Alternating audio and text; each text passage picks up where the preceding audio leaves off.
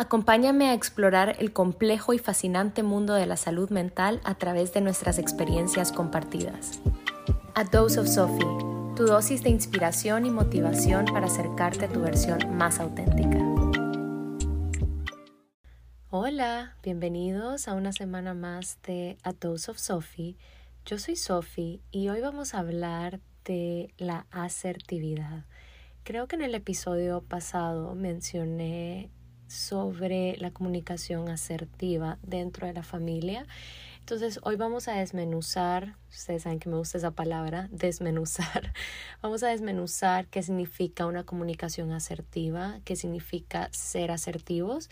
Creo que es una palabra que cada vez está tomando más y más relevancia y eso es algo súper bueno porque en realidad entre más asertivos seamos dentro de nuestras relaciones interpersonales, más sanas estas van a ser. Y a veces ser asertivo resulta bastante difícil porque no estamos acostumbrados a ello. Entonces, cuando alguien digamos, estamos en una relación y la otra persona está siendo asertiva o nosotros tratamos de ser asertivos, existe como este miedo, este miedo a cómo el otro vaya a reaccionar, lo que el otro me vaya a decir, porque no estamos acostumbrados a ese tipo de comunicación.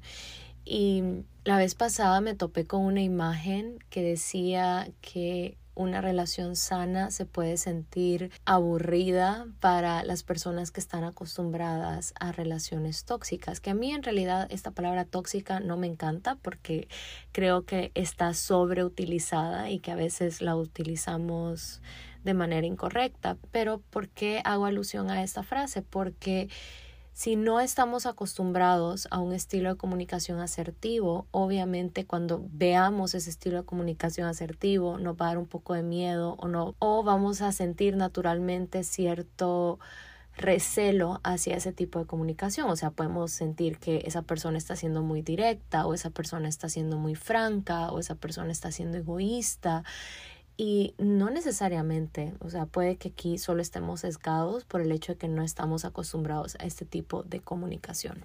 Entonces, para iniciar este episodio, te voy a invitar a que puedas examinar cuál es tu estilo de comunicación. Yo te voy a explicar los tres estilos de comunicación que existen según la teoría y quiero que tú puedas identificar cuál es el predominante en ti. Todos tenemos un estilo de comunicación predominante, es decir, como esa tendencia, ¿ok? Y obvio esto va a hacer mucho más sentido cuando lo empiece a explicar, pero sí quiero que te pongas muy honesto contigo mismo y si es posible que le puedas poner pausa al episodio y puedas tomar notas, ya sea en un papel o en tu celular o que puedas como escribir keywords si estás manejando, si estás cocinando, estás haciendo otra cosa, que puedas escribir keywords para que luego puedas tener una especie de ejercicio de introspección contigo mismo, porque todo inicia en nosotros y si has escuchado este podcast antes, sabes que tenemos muy claro el hecho de que no podemos controlar ni cambiar lo y los que nos rodean, pero sí cómo reaccionamos a ello y sí podemos adquirir herramientas que nos ayuden a reaccionar de una forma más funcional, ¿sí? Entonces, todo empieza en nosotros y cuando hablamos de estos estilos de comunicación es súper importante que podamos primero, antes de tratar de, de cambiar mi estilo de comunicación, primero tengo que saber qué estilo de comunicación tengo, ¿ok? Y tengo que saber en qué relaciones lo estoy aplicando, en qué relaciones estoy aplicando otro estilo, porque ya vamos a hablar de eso también, pero muy importante que tengamos claro que el trabajo empieza en nosotros, ¿ok? Bueno, dicho eso, vamos a iniciar con los estilos de comunicación. Tenemos tres estilos de comunicación, que es el agresivo, el pasivo y el asertivo. Y para entender mejor estos estilos de comunicación, vamos a pensar en dos personas, ¿ok? Dos individuos. No necesariamente tienen que estar relacionados. Si tú los quieres relacionar en tu ejemplo, está bien, pero no, no necesariamente tienen que tener una relación, ¿ok? Entonces, cuando vemos a estas dos personas, cada una de estas personas tiene gustos, disgustos, necesidades, deseos, metas, sueños, habilidades, dificultades diferentes, ¿ok? Es decir, cada individuo es un mundo. Tenemos dos puntos de vista, tenemos dos historias muy personales. ¿Y qué sucede? Que en un estilo de comunicación asertivo hemos entendido que estas dos personas están al mismo nivel. Es decir, que los gustos, necesidades, dificultades, deseos, sueños y metas están de una persona están al mismo nivel que los de la otra persona, ¿ok? Que no hay uno más importante o menos importante que el otro. Están al mismo nivel. O sea, si lo pensamos en una balanza, es una balanza que está equilibrada porque tienen el mismo peso. Y en eso se resume ser asertivo, saber de que lo que yo quiero, lo que a mí me gusta, lo que yo deseo, lo que yo sueño, es igual de importante que lo que tú quieres, lo que tú sueñas y lo que tú deseas. ¿Qué sucede entonces en el estilo agresivo? En el estilo agresivo, una persona, consideremos persona A siendo la persona agresiva, persona A cree que sus gustos, sus necesidades, sus derechos, sus sueños, sus proyectos están arriba de los de la persona B. Es decir, lo que yo necesito, lo que yo quiero es mucho más importante que lo tuyo. O sea, lo tuyo pasa a un segundo plano. ¿Y qué tenemos entonces en esta dinámica de persona A y persona B? Tenemos una persona agresiva y una persona pasiva, que en el caso de B, B es esta persona pasiva. B cree que sus deseos, sus derechos, sus necesidades, sus gustos, su historia es menos importante o es menos relevante o pasa a un segundo plano cuando se trata de la persona A. ¿Ok? Entonces, ¿Qué tenemos acá? Ven que para que exista un agresivo tiene que haber un pasivo y viceversa. Es decir, un agresivo no existe en una relación con un asertivo, ni un pasivo en una relación con un asertivo, porque el asertivo entiende de que están al mismo nivel, que no hay uno arriba ni uno abajo. Y lo explico así como en jerarquía para que lo podamos entender mejor. ¿Y qué pasa cuando tenemos una persona pasiva pero que ha adoptado este estilo de comunicación pasivo por el hecho de verse obligado casi que a hacerlo, o sea, porque no tiene la manera o no ha descubierto la manera de verbalizar sus derechos, sus necesidades, sus proyectos, lo que sea, al mismo nivel que el A. Entonces, ¿qué pasa? Este pasivo se convierte en un pasivo agresivo que este término también está muy de moda, ¿verdad? ¿Y qué sucede con el pasivo agresivo? Ok, el pasivo agresivo sigue siendo agresivo, ven que por eso se llama pasivo agresivo, sigue siendo agresivo, pero de una forma mucho más pasiva. Y ahorita ustedes han de estar como, duh, eso me lo dice el nombre. Sí, ok, entonces vamos a verlo con ejemplos. Las indirectas, que este es como mi ejemplo favorito. Digamos que tenemos en una familia a tres tías y constantemente una de las tías se siente atacada por las otras dos tías, ¿verdad? O sea, estas tres tías son hermanas, ¿ok? Entonces constantemente una de ellas se siente atacada por las otras dos. ¿Qué sucede? Estos como ataques que esta tía percibe son estas agresiones, ¿no? Digamos que podemos decir que ella es la persona con el estilo de comunicación pasivo en esta situación y estas dos tías son las personas agresivas. Entonces, ¿qué pasa con la tía? Que la tía empieza a defenderse, pero a través de chistes, a través de bromas, a través de indirectas. Entonces, por ejemplo, esta tía dice como, ah, pucha, fulanito no vino a mi cumpleaños, pero cuando es el cumpleaños de él, todos tenemos que ir. Ven, ese es un reclamo. O sea, yo estoy reclamando de que, ¿por qué yo tengo que ir siempre a los cumpleaños, pero a mi cumpleaños no pueden venir todos los que yo quiero o no pueden venir todas las personas? Entonces yo ahí estoy haciendo un reclamo, pero no lo estoy haciendo abiertamente. O sea, no estoy diciendo, hey, no me gusta el hecho de que yo tengo que ir a todos los cumpleaños y cuando es mi cumpleaños estas personas no pueden estar.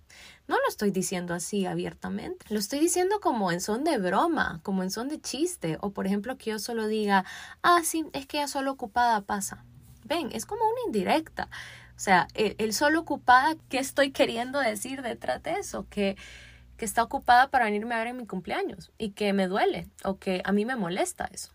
¿Ok? Entonces, así podemos ver la pasivo-agresividad, como con estos chistecitos, estas bromitas, estas indirectas, ¿sí? Como, ay, qué bonito esos zapatos, ¿quién te los dio? Ah, me los dio fulano. Ay, pero los que yo te di no te los pones, ¿verdad? Ven, ese sería otro ejemplo de una comunicación pasivo-agresiva. ¿Y qué sucede? Que sigue siendo una comunicación poco sana, una comunicación disfuncional, porque por más que nosotros tengamos cierta intención detrás con estas bromitas, con estas indirectas, el otro no nos puede leer la mente. Entonces, solo porque la tía esté diciendo eso o porque me esté dando estas indirectas, lo único que estoy haciendo es ponerme eh, y poner al otro en esta situación incómoda, como en una situación incómoda sin resolver en realidad, porque por más que yo tenga esta intención de, para que vean que estoy enojada, voy a silenciar al grupo de la familia o para que vean que me molesta, no voy a hablar en esta reunión. O sea, el otro no te puede leer la mente, así de sencillo. Entonces, lo único que estamos haciendo es fomentando estas dinámicas disfuncionales y poco sanas en realidad y que pueden llevar a muchos malos entendidos y los malos entendidos pueden evolucionar a rencores, a resentimientos en todo tipo de relaciones. Aclaro esto, esto es en todo tipo de relaciones no solamente dentro de la familia. Ahorita pensé en la familia porque son los ejemplos que, que más rápido se me vinieron a la mente. Pero a ver, les voy a poner un ejemplo de una situación en el trabajo. Digamos que tenemos este jefe y este jefe es bastante injusto con uno de sus colaboradores. Entonces el colaborador no se siente en la posición de verbalizar lo que le molesta, ¿verdad? Porque por las razones que tendrá, que pueden ser un montón, pero lo que este colaborador hace para lidiar con esta situación es actuar desde la pasivo-agresividad. Entonces, este colaborador lo que hace es esconderle quizás las herramientas de trabajo a su jefe. Entonces, él sabe que su jefe todos los días necesita la grapadora, por así decirlo. Entonces, él siempre se la mueve de puesto.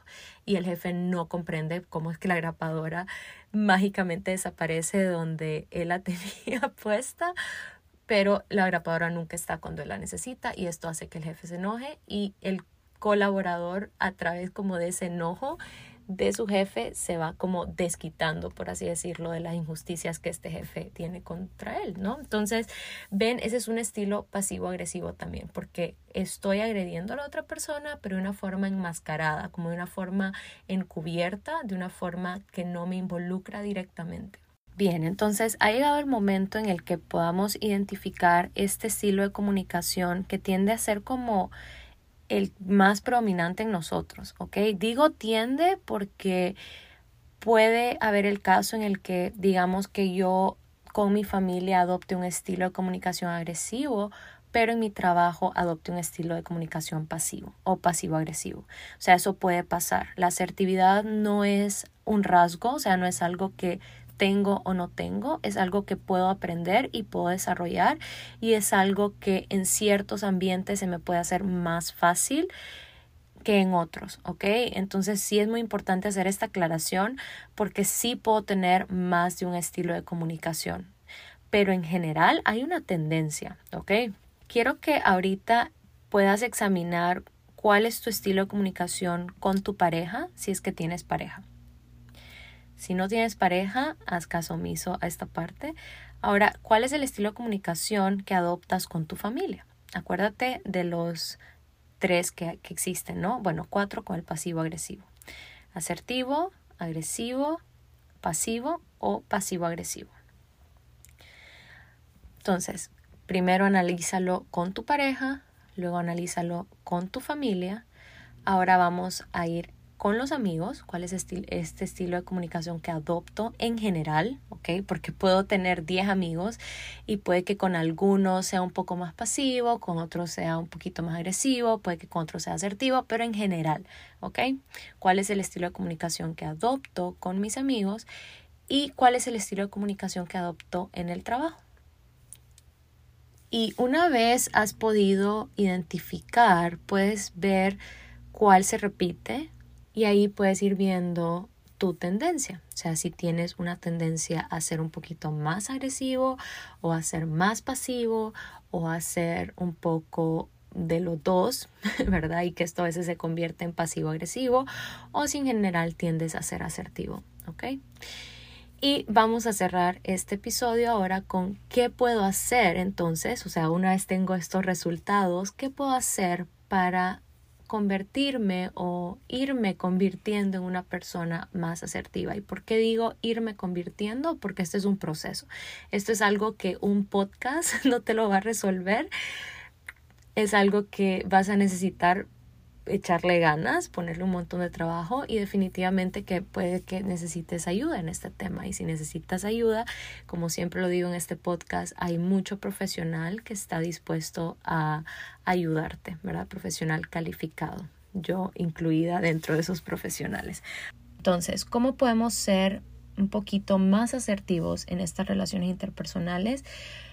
Una vez que has analizado estos estilos de comunicación y cuál es tu tendencia, que va a depender, ¿verdad? Va a depender como todo y aquí es algo que mis pacientes siempre me, me da, nos da un poco de gracia, pues porque cuando ellos me hacen este tipo de preguntas siempre es depende, porque claro, todo depende. Pero por ejemplo, si yo en el trabajo estoy siendo una persona agresiva o tengo ese estilo de comunicación agresivo, ¿Qué sucede entonces? ¿Qué hay detrás? Ya sabemos que en un estilo de comunicación agresivo yo pienso que yo soy más importante, o sea, cuando digo yo es todo lo que me hace a mí ser yo, es más importante y que lo que tiene que ver con el otro pasa a segundo plano, ¿ok? Entonces aquí las acciones irían enfocadas en darle más importancia a lo que tiene que ver con la otra persona. Por ejemplo, si cuando estamos comiendo en el almuerzo siempre soy yo la que habla o siempre soy yo la que decide dónde vamos a ir a comer, tratar de que ciertos días a la semana yo pueda hacer más preguntas, pueda preguntarle a mis compañeras cómo están, pueda preguntarle más sobre su vida, eh, pueda darles a ellas la oportunidad de elegir dónde vamos a ir a comer, por ejemplo. Sí, ven que yo aquí solo estoy poniendo ejemplos, pero en un estilo agresivo. Entonces hay que ir viendo cómo puedo traer al otro más a mi nivel, porque de alguna manera el otro se ha hecho chiquitito. Y ven que esto a veces pasa de forma inconsciente. Por ejemplo, las personas que tienen una personalidad fuerte, o sea, cuando me refiero a fuertes que tienden a ser líderes, a ser dominantes, se les viene muy bien el comunicar ideas y el influenciar a personas. Entonces, estas personas a veces pueden ser percibidas como agresivas y en las dinámicas estas personas son como las que llevan la batuta, ¿no?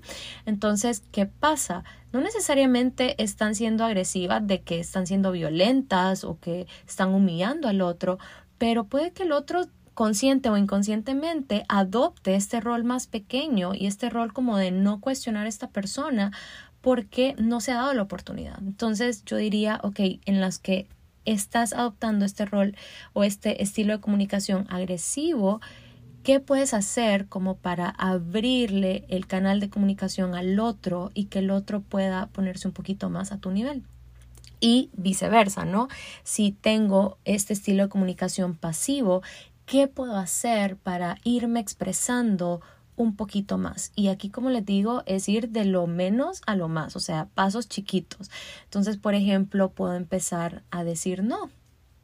No necesito dar explicaciones, ¿ok? Eso ya lo sabemos. Entonces, puedo empezar a decir no o puedo empezar a no quedarme tan tarde en el trabajo, por ejemplo, si siempre me quedo pues de mi horario o puedo empezar a hacer un poco de demandas como pedirle a mi jefe de que necesito más papel para hacer mi trabajo o pedirle a las compañeras de que si esta vez podemos ir a almorzar a un lugar que me quede más cerca. O sea, como ir haciendo esas pequeñas peticiones para que vayas recuperando esa voz que has perdido si es que tú has estado adoptando este estilo pasivo, ¿no? Y ven que todos estos ejemplos que he puesto han sido del trabajo, pero esto aplica también a las familias, o sea, si siempre es el hermano menor el que decide dónde vamos a ir a comer, ¿será que este fin de semana puedo decir yo dónde vamos a ir a comer? ¿O será que, ok, vamos a comer a este lugar, pero será que después podemos pasar por este lugar porque quiero comprar tal cosa? ¿Me explico? O sea, como empezar a hacer estas pequeñas peticiones estas pequeñas demandas que le recuerdan al otro que yo también tengo una voz y que también tengo estas necesidades, estos gustos o estos deseos. Otra forma que nos puede ayudar a ser un poquito más asertivos es poder hablar siempre desde el yo, o sea, desde lo que yo pienso, desde cómo yo estoy viendo las cosas, pero darle la oportunidad al otro también de que se exprese y que dé su opinión al respecto. Por ejemplo, yo le puedo decir a este hermano menor que siempre quiere decir dónde vamos a ir a comer, fíjate que me parece, esta solo es mi opinión, que las veces que hemos ido a comer, tendemos a ir al lugar que vos elegís y quería ver si esta vez podemos ir a un lugar donde yo pueda elegir porque yo también quiero probar nuevos lugares y me dijeron de este lugar súper cool y quiero que vayamos a este lugar. Ven que esta forma de plantear esta demanda o esto que yo quiero hacer es diferente a que yo le diga, es que ¿por qué siempre vamos a comer donde vos querés? Que no me dejas elegir a mí. Estoy diciendo exactamente lo mismo, pero la forma en que lo digo marca toda la diferencia, ¿ok? Entonces, darle la oportunidad a la persona de que me escuche, o sea, yo me siento así, a mí me gustaría esto, ¿qué pensás? O sea, ¿qué, ¿qué, pensás? Porque puede que el otro ni se dé cuenta, como ya lo hemos visto en los ejemplos anteriores. ¿Ok? Puede que le salga natural a esa persona elegir y puede que como nadie más elige, esta persona elige. ¿Ok? Entonces puede que no sea ni siquiera algo a propósito. Pero si yo empiezo con un ataque y desde el vos, vos, vos, vos, desde el señalamiento, eso no nos va a llevar a nada. ¿Ok? Entonces siempre desde yo lo veo así, yo lo siento así, ¿qué pensás vos? ¿Qué pensás al respecto? ¿Sí? Y esto aplica para todo. Ven que aquí yo se los puse con el ejemplo de la comida, pero esto aplica para todo. Por ejemplo, si tenemos un conflicto en pareja, como, pucha, eso que dijiste a mí me hizo sentir de esta forma. No sé si lo dijiste con esa intención, pero a mí me hizo sentir así. ¿Vos qué pensás? Ven, le estoy diciendo cómo me hizo sentir esa palabra o esa frase o lo que sea que mi pareja dijo en ese momento, pero le devuelvo a esa persona la oportunidad de explicarse. Y esto definitivamente queda apertura a un diálogo, a que una discusión, no una pelea, una discusión en la que estamos discutiendo este asunto para llegar a una solución o llegar a un punto en común. ¿Sí? Ven que cómo decimos las cosas es todo en realidad. Y lo último, ¿verdad? Para acercarnos a ser un poquito más asertivos, es evitar las palabras absolutas como todo, nunca, siempre, porque estas palabras absolutas son irracionales y solo nos ponen en este rol de víctima, en este rol de que no podemos hacer nada al respecto y en realidad son falsas. O sea, si yo digo es que a mí nadie me escucha, no sé si nadie la dije antes, pero bueno, nadie es otra palabra.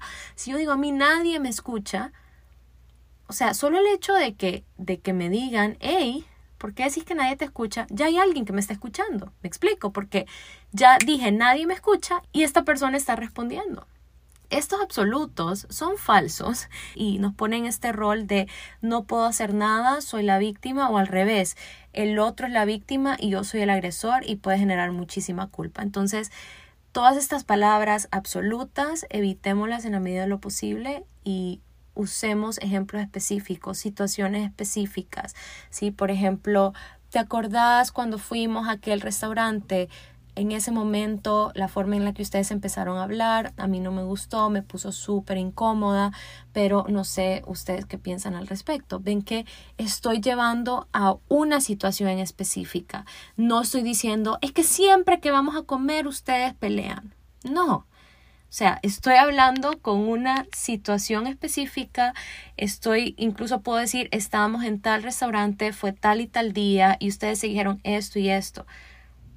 Porque solo siendo específicos, que este sería el otro punto, siendo específicos, es que la otra persona puede reconocer, dar su opinión y ver si hay una forma de modificar ese comportamiento, ya sea desde la otra persona o yo modificar ese comportamiento si es del otro que me lo está diciendo a mí, ¿no?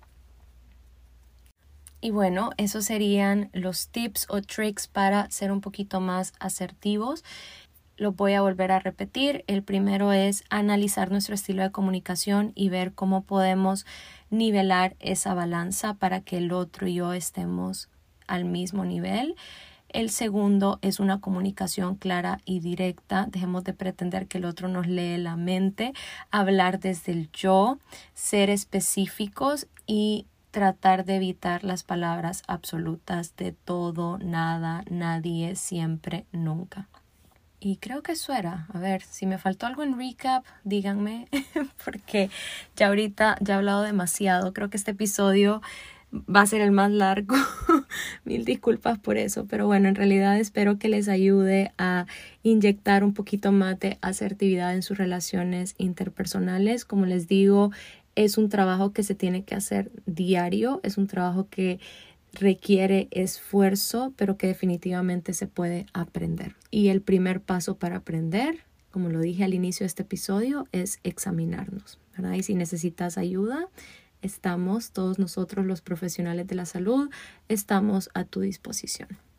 Y hablando de asertividad, el mes pasado tuvimos en A of Sophie un bootcamp de límites un bootcamp es un entrenamiento práctico, fue como un taller práctico, fue de un día y quiero volverlo a repetir, aún no sé cuándo, no he definido fecha, pero si es algo que te interesa, te voy a dejar la info aquí en la descripción del episodio y también te voy a dejar mi Instagram para que me vayas a seguir ahí porque cuando tenga la fecha definida, ahí va a ser el primer lugar donde lo voy a anunciar. Este bootcamp de límites está pensado en ser un entrenamiento práctico en asertividad pero desde el trabajo del autoconcepto, porque ven que como lo hemos venido discutiendo en este episodio, el trabajo empieza en nosotros. Entonces no puedo pretender ser asertivo o establecer límites si ni siquiera me conozco. ¿Ok? Entonces el bootcamp lo voy a volver a repetir, aún no sé cuándo, pero se los dejo saber que existe este bootcamp